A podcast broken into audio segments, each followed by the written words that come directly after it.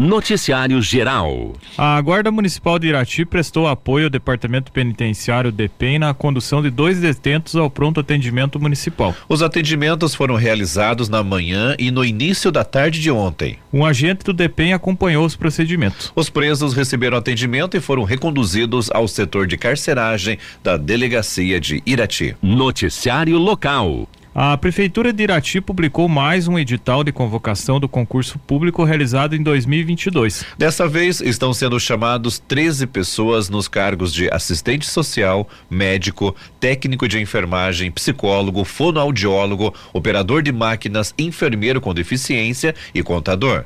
Os convocados são Mariana da Silva Farias, assistente social, Larissa Morosini Siqueira, Leandro Melo Martins e Carla Fernanda Bianara, médicos. A Patrícia Liz Nioviski, técnica de enfermagem. Priscila Stasiak e Humberto Oliveira Alzec, psicólogos. A Elisângela Schecta, fonoaudióloga. César de Andrade, Ricardo da Silva Karpinski e Reginaldo da Silva, operadores de máquina a Tatiane Pacheco Pereira, enfermeira com deficiência, e o Tiago Pedroso, contador. Essas pessoas devem se apresentar até amanhã, quinta-feira, dia 6, às 17 horas, no Salão Nobre da Prefeitura. Horário de atendimento é das 9 às 12 horas e das 13 às 17 horas. Ao comparecer no local, os convocados devem apresentar a, document a documentação comprovando a habilitação para o cargo. Quem não comparecer será considerado desistente e perderá a vaga. Já a Secretaria de Assistência Social publicou dois editais convocando candidatos que realizaram processos seletivos simplificados. Seis cuidadores seis cuidadoras sociais estão sendo chamados. São elas a Maria Zenaide Ribeiro, Terezinha das Graças Fernandes de Oliveira, a Eliane Messias Manosso Borochoque, Michele Vieira da Luz Molinari, Maria Aparecida dos Santos Freitas e Larissa de Fátima Chaves. Em outro edital estão sendo convocadas mais 11 pessoas. São quatro pedagogas: Camila Wagner, a Sara Maiara Lesqueves, Manuel é a Lesqueves Neves, Manuela Wagner e a Maria de Lourdes Fiore. Três visitadores sociais são elas: Valdereza Chaves Soares, a Regiane Vieira dos Santos Xereda e Luiz Miguel Leme. E quatro assistentes sociais estão sendo convocados. Cleusa Martins Cardoso, a Luciane Nairne Duda, Patrícia Aparecida Batista Zeaginski e a Mônica Milena de Souza Maciel. As pessoas chamadas nos dois editais publicados pela Secretaria de Assistência Social devem se apresentar nesta quarta-feira das 9 às 11 horas, no local onde funciona a sede da pasta, no Centro Administrativo Municipal UCAM, na rua Coronel Pires, número 826, ao lado da matriz Nossa Senhora da Luz. Os convocados devem apresentar os documentos citados no item 10 do edital do respectivo PSS. Noticiário Geral. A Secretaria de Estado da Mulher, Igualdade Racial e Pessoa Idosa, em parceria com a Associação dos Municípios do Paraná, MP, promove na quinta-feira, ou seja, amanhã, em Irati, o quinto encontro da Caravana Paraná Unido pelas Mulheres. O evento conta com o apoio da Prefeitura de Irati por meio da Secretaria de Assistência Social. O objetivo da caravana é auxiliar as administrações municipais a organizar estruturas de gestão com foco nas políticas públicas para mulheres. Em Irati estarão reunidos representantes da Associação dos Municípios do Centro-Sul do Paraná, a ANSESPAR, e da Associação dos Municípios do Sul Paranaense, a ANSUPAR. O evento será realizado na Associação dos Servidores Públicos Municipais de Irati e está programado para iniciar às oito e meia da manhã, com a presença da secretária de Estado da Mulher, Igualdade Racial e Pessoa Idosa, Leandre Dal Ponte, do presidente da MP, Edmar Pereira dos Santos, além de autoridades do município de Irati, como o prefeito Jorge Derble e a vice-prefeita Ieda Weidzik. Entre os assuntos que serão abordados estão os Objetivos do Desenvolvimento Sustentável, ODS, da Organização das Nações Unidas, a ONU, para as cidades, com ênfase no ODS 5, entre, é, abre aspas, igualdade entre homens e mulheres, alcançar a igualdade e empoderar todas as mulheres e meninas e modelos de governança de política para as mulheres, fecha aspas. Também serão repassadas orientações técnicas importantes para que os municípios organizem modelos de governança com foco em políticas públicas para as mulheres. Mais informações podem ser obtidas no telefone 41 3210 2948. As informações são da Secretaria de Comunicação da Prefeitura de Irati. Noticiário Geral. A atriz Lavínia Pacondes, de Fernandes Pinheiro, integra o elenco do filme de ação nacional Tração, que estreou nos cinemas brasileiros na última semana. O filme retrata a vida de pilotos de motocross e possui atores conhecidos no país, como Fiuk, o Marcos Pasquim, o Nelson Freitas e Maurício Meireles. Em Irati, o filme deve estrear em breve no cinema.com. No filme, Lavínia interpreta a personagem, entre aspas, Flavinha, uma digital influencer que faz parte do fã-clube dos pilotos. Essa é, essa é a estreia da atriz nos cinemas que conta como foi a experiência de atuar nas telonas. E foi uma experiência única, assim. São atores globais, grandes, que desde pequenininho eu via assim na TV e tá contracenando assim com eles. É incrível. Além de ter a experiência do filme, eu tive a experiência desse contato da atuação com pessoas que já têm anos de experiência. E são gênios, assim, você vê a atuação, o improviso assim deles, coisas que não tá no roteiro, eles colocam assim, e é incrível de ver. Lavínia conta que o contato próximo durante o intervalo das filmagens ajudou a aumentar a experiência. Quando eu tava gravando, a gente ficava muito junto ali. Então ele sempre falava, assim, dava aquela tranquilidade pra gente realmente jogar assim na cena. Mas eles são incríveis, assim, são super engraçados. O Maurício Meirelles, principalmente, assim, eu ria muito com ele. O Nelson Freitas, que já tem anos, eu lembro que eu assistia ele no Zorra Total. Daí quando eu conheci ele, assim, super leve a atuação, aprendi muito com eles. O filme contou com gravações nos estados do Paraná, São Paulo e Santa Catarina. As cenas de ação incluem gravações na cidade de Siqueira Campos, conforme Lavínia. Na ProTorque teve várias cenas gravadas ali na pista e tem muita aventura, muita adrenalina, muita emoção, toda hora assim aquele aperto no coração de ver a cena, tem muitas cenas super radicais Devido à pandemia, o filme teve as gravações interrompidas no início de 2020 e retomou apenas no final do ano. A produção terminou em 2022 com as últimas cenas gravadas. Lavínia conta como foi a sua experiência nas gravações. Em Siqueira Campos, eu fiquei uma semana gravando que daí foi aqui no Paraná. Inclusive tava muito frio, tava naquela época, foi em 2021, naquela época tava muito frio aqui no Paraná. Então eu lembro que eu levei bem pouquinhas blusinhas, acabei passando aquele frio lá. Daí aquele negócio, né? De ir com um monte de blusa, chegar na cena, tira tudo. E ficava nessa. Eu gravei também em São Paulo, que foi uma diária só, que foi uma cena de, de corrida também, de competição. Só que era naquela parte depois da competição, naquele. É, tipo um jantar, assim, era, era algo assim.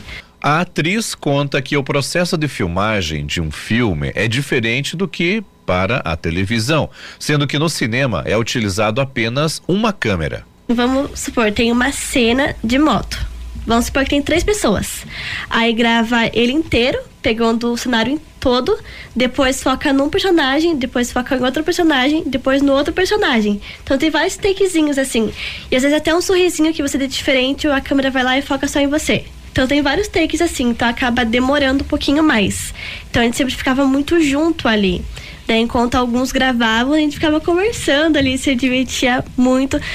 Lavínia conta também que o roteiro do cinema dá liberdade para que os atores possam ajudar na construção dos personagens. Vem um roteiro cru para você. Tem ali a sua fala, tem ali Flavinha, daí embaixo a minha fala. Daí tem a rúbrica, mas é uma rúbrica bem simples assim. Por exemplo, Flavinha olha para Glorinha e fala. É só isso que tem ali.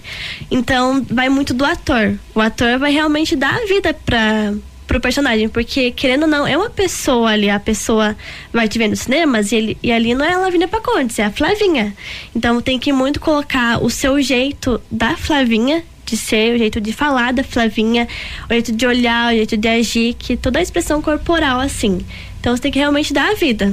A experiência pessoal de Lavínia Pacondes auxiliou na construção da personagem. Além de atriz, cantora e apresentadora, Lavínia também é influencer digital. É claro que a Flavinha não vai ser igual eu, é uma personagem, mas é claro que como você tem esse hábito de sempre gravar e postar, ali na atuação acaba facilitando bastante, sim.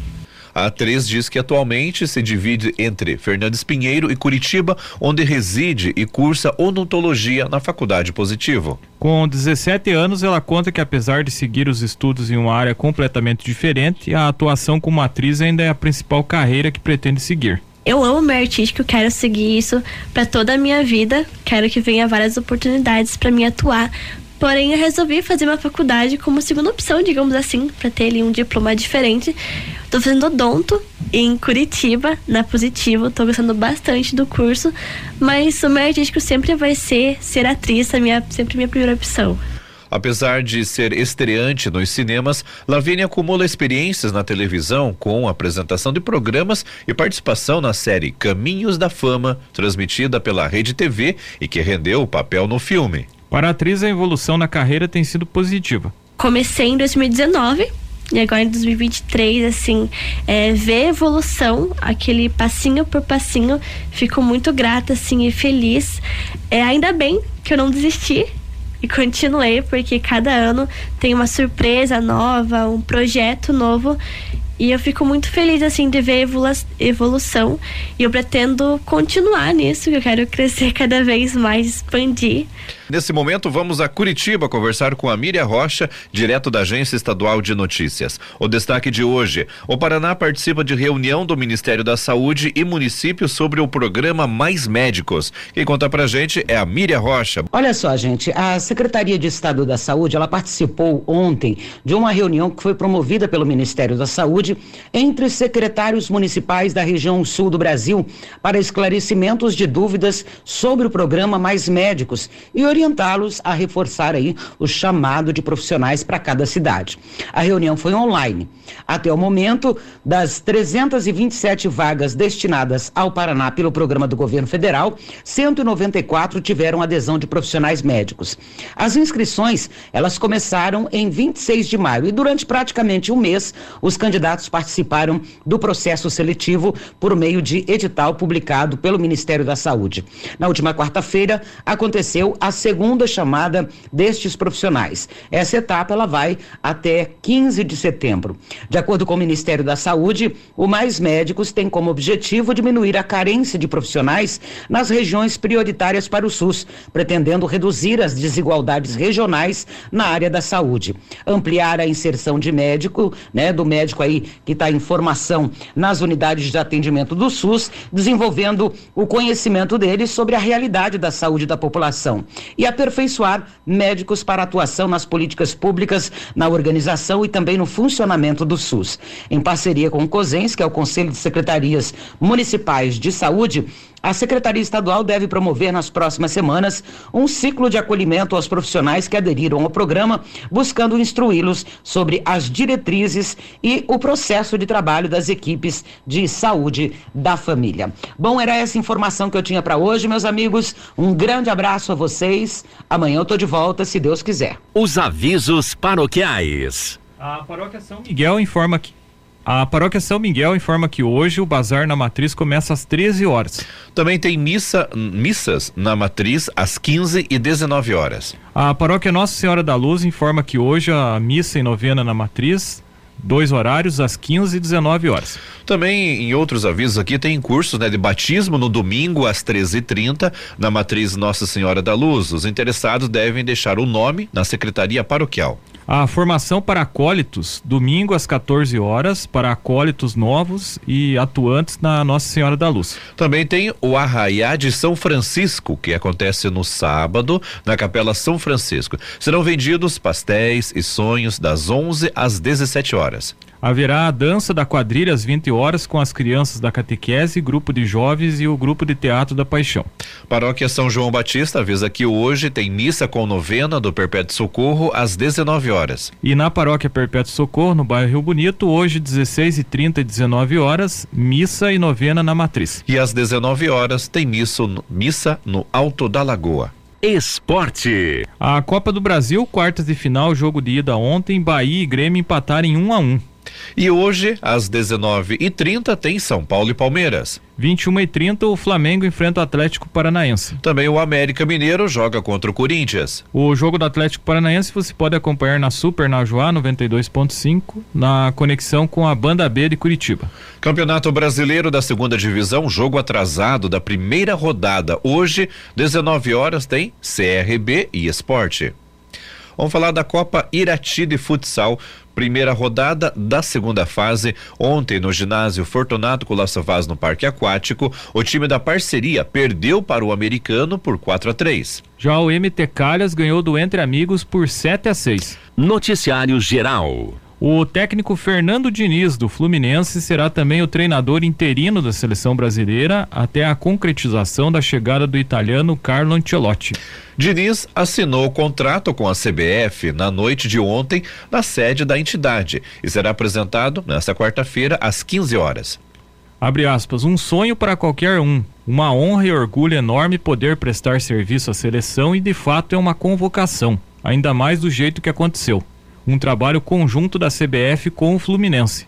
Tenho muita convicção que vamos levar adiante e fazer dar certo. Fecha aspas, disse o Fernando Diniz. Ele assinou contrato com a entidade com duração de um ano. Mesmo assim, certeza apenas é que o treinador comandará a seleção brasileira nos jogos das eliminatórias sul-americanas para a Copa de 2026, contra Bo Bolívia e Peru em setembro, Venezuela e Uruguai em outubro e Argentina e Colômbia em novembro. Caso Ancelotti não saia do Real Madrid em janeiro, Diniz também será o técnico da seleção na data FIFA de março de 2024. Para essa data já há um amistoso marcado contra a Espanha em Madrid. Abre aspas. Fernando Diniz foi por conta de um trabalho inovador. A partir do momento do Audax, passou por outros clubes com a mesma filosofia, mesmo método. Gostei da, gostei muito da renovação que ele fez nas aplicações táticas. A proposta do jogo é quase parecida com o treinador que assumirá na Copa América, o Ancelotti. Fecha aspas, disse o presidente da CBF, o Edinaldo Rodrigues. Com a escolha feita para que Fernando Diniz seja o interino, agora a CBF busca colocar no papel e oficializar o acerto com Carlo Ancelotti. Por mais que o otimismo tome conta da entidade na negociação, outras questões ainda precisam ser discutidas, como bases salariais, que fará quem fará parte da comissão técnica e outras questões de logística. Sendo assim, fica também a dúvida de quem comandará o Brasil na data FIFA de junho de 2024. O calendário das seleções prevê pausa do dia 3 ao dia 11 e posteriormente uma viagem para os Estados Unidos para, para a disputa da Copa América, que começará no dia 20.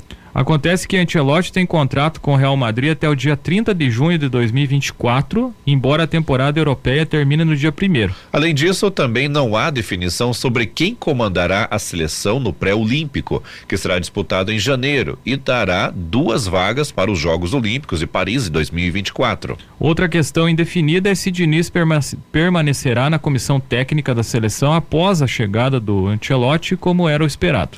As informações são do jornal O Globo. Esporte. Os jogos da semifinal do Campeonato Veteranos e da Copa Cidade de Irati de Futebol serão realizados no final de semana. A Secretaria de Esportes e Lazer divulgou o boletim com os horários e locais das partidas que vão definir os finalistas das duas competições. Os confrontos serão definidos em partidas únicas. E com isso, se houver empate no tempo normal, a disputa vai para os pênaltis. No sábado, dia 8, serão disputados dois jogos da semifinal do Campeonato Veterano no estádio Coronel Emílio Gomes. A Nata e Pinho de Baixo jogam às 13h15. Logo depois, às 15 horas e 15 minutos, o, a, acontece a segunda semifinal entre Atlético da Serra Lagoa e CRB. A última vaga na semifinal foi decidida no sábado passado, quando o Atlético da Serra Lagoa venceu o passatempo de Teixeira Soares por 2 a 0 no estádio Coronel Emílio Gomes. Os jogos da semifinal da Copa Cidade de Irati de Futebol serão realizados no domingo, dia 9, no estádio municipal Abrana Gibinege. Cruzeiro do Sul e Coqueste Sushi entram em campo às 13h15. Logo depois, o Vila Nova encara o Mais Brasil às 15h15. Os vencedores destes confrontos se classificam para a final, que foi previamente marcada para o dia 26 de julho, que é uma quarta-feira, às 19h30, no Estádio Municipal Abrão, na Gibinegem. Essa partida deve marcar o lançamento da nova iluminação do Estádio Municipal. A final da cidade de a final da cidade de Irati de futebol faz parte da programação alusiva ao aniversário do município. Os duelos das quartas de final da Copa Cidade de Irati de Futebol foram disputados no último domingo. No estádio Coronel Emílio Gomes, o Coqueste Sushi venceu o Canarski Amigos por 2 a 0. Já o Mais Brasil eliminou a América com uma vitória por 5 a 0. No estádio Municipal Abrão na Gibinege aconteceram mais duas goleadas. O Vila Nova venceu o Canisianas por 8 a 0. E já o Cruzeiro do Sul superou o Grêmio da Pedreira pelo placar de 4 a 0. Noticiário Geral. A Câmara Municipal de Guarapuava aprovou ontem, por unanimidade, um projeto de lei que trata do subsídio do transporte público. Com a nova lei apresentada pelo Executivo, passageiros cadastrados e que usam o cartão eletrônico terão desconto de um real e cinquenta centavos por bilhete e pagarão três reais e cinquenta centavos. Hoje a passagem custa cinco reais. O texto foi votado em duas sessões extraordinárias e segue para a sanção do prefeito Celso Góes. Para bancar o subsídio, o município vai utilizar recursos próprios. Se necessário, haverá complemento do Fundo Municipal de Trânsito, o FUNTRAN, do Fundo Municipal de Defesa do Consumidor e de subvenções dos governos federal ou estadual. Os vereadores destacam que o desconto também é uma forma de aumentar o número de usuários mensais do transporte público. Desde o início da pandemia de Covid-19, cada vez menos pessoas utilizam os serviços, criando uma crise no setor. As informações são do portal G1. Noticiário Geral. Os dois cães que foram resgatados de dentro de uma poça de piche em Ponta Grossa ganharam um novo lar. Segundo a ONG SOS Bichos, que cuidou dos animais desde que eles foram salvos em abril deste ano, os animais foram adotados pelas mesmas pessoas. Os cachorros foram encontrados em meio ao piche no pátio de uma construção abandonada. De acordo com o Corpo de Bombeiros, trabalhadores da região ouviram os latidos e localizaram os animais quase submersos. Conforme a ONG de Ponta Grossa, a recuperação dos cães foi lenta. Primeiramente, o piche foi retirado com óleo vegetal e depois os dois passaram por banho em uma clínica veterinária. A ONG explicou que o tratamento foi feito com cuidado porque o piche causa lesões e pode intoxicar os cachorros. É possível denunciar situações de maus tratos aos animais em Ponta Grossa por meio do telefone 153 da Guarda Municipal. As informações são do portal G1. Noticiário Estadual. O destino do avião que desapareceu na manhã da última segunda-feira no Paraná era o aeroporto Santos Dumont, em Paranaguá, no litoral do estado. De acordo com as autoridades, a aeronave sumiu do radar 14 minutos antes da previsão de chegada, cerca de 25 quilômetros do ponto final. De acordo com o governo do Paraná, cinco aeronaves atuam nas buscas pelo monomotor que sumiu no radar na região da Serra do Mar, área de Mata Atlântica. A procura está concentrada entre Guaratuba e Morretes, também no litoral paranaense. O piloto comercial especialista em segurança de voo, Bruno Pugliese Goi, analisou a situação e explicou que o aeroporto de Paranaguá opera apenas voos visuais. Isso significa que, para pousar em locais como esse, o piloto precisa ver o que está ao redor do avião para se localizar e aterrizar. Pugliese afirma que, segundo os institutos meteorológicos, havia nuvens na região naquela manhã. Porém, explica que, por enquanto, não se sabe qual era a tamanho, o tamanho da faixa de nebulosidade e a que altura o avião estava. O piloto detalhou também que a aeronave tem capacidade para quatro pessoas, voa a uma velocidade média de 200 km por hora e uma altura de 2.400 a 3.000 metros. A aeronave decolou de Umuarama, no noroeste do estado, às 7h50 no horário de Brasília e chegaria a Paranaguá às 10h25, mas sumiu 10 minutos antes, às 10h14, quando mandou o último sinal de radar. Conforme o Batalhão de Operações Aéreas, o BPMOA, o avião desapareceu na região de Limeira, atrás da Serra da Prata, em Guaratuba. O batalhão informou que três pessoas estavam na aeronave: o piloto e dois passageiros. O governo do Paraná confirmou que são os servidores da Casa Civil, Felipe Furquim e Heitor Guilherme Geno, Genovei. O piloto é Jonas Borges Julião. Os passageiros fretaram o avião para participarem de um evento em Paranaguá, segundo os familiares. As informações são do portal G1.